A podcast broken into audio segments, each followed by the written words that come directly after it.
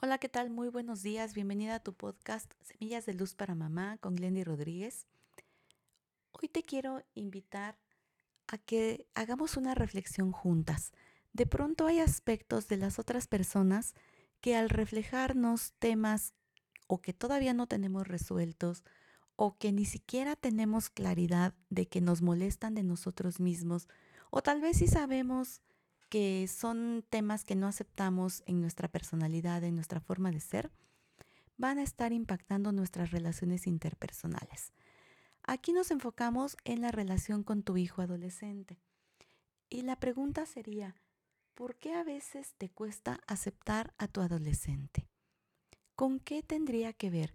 ¿Con aspectos tuyos que no reconoces en ti? ¿Con aspectos tal vez de algún patrón repetitivo en tu familia que no te gusta?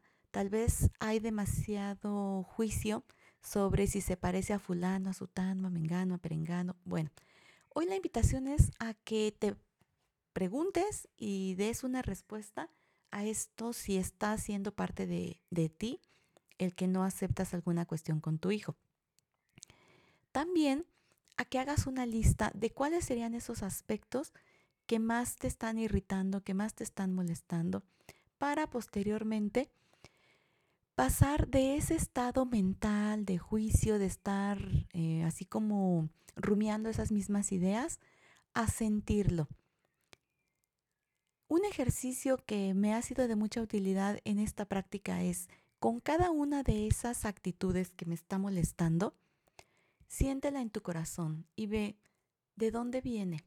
Si es algo que tiene más que ver contigo, con algún patrón familiar, o bien si es algo propio de tu hijo y lo que hay que ser es respetuoso, respetuosa de su propio proceso, de cómo él está volviéndose un adulto, está en proceso de ser un adulto y quizá estas actitudes van a ser lo que a él, a ella le van a ayudar a convertirse en quienes quieren ser. Él es una persona, ella es una persona única y va a ser muy importante aprender a respetar esto.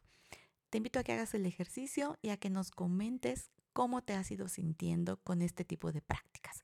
Soy Glendy Rodríguez. Recuerda que juntas hacemos una experiencia de armonía en tu familia.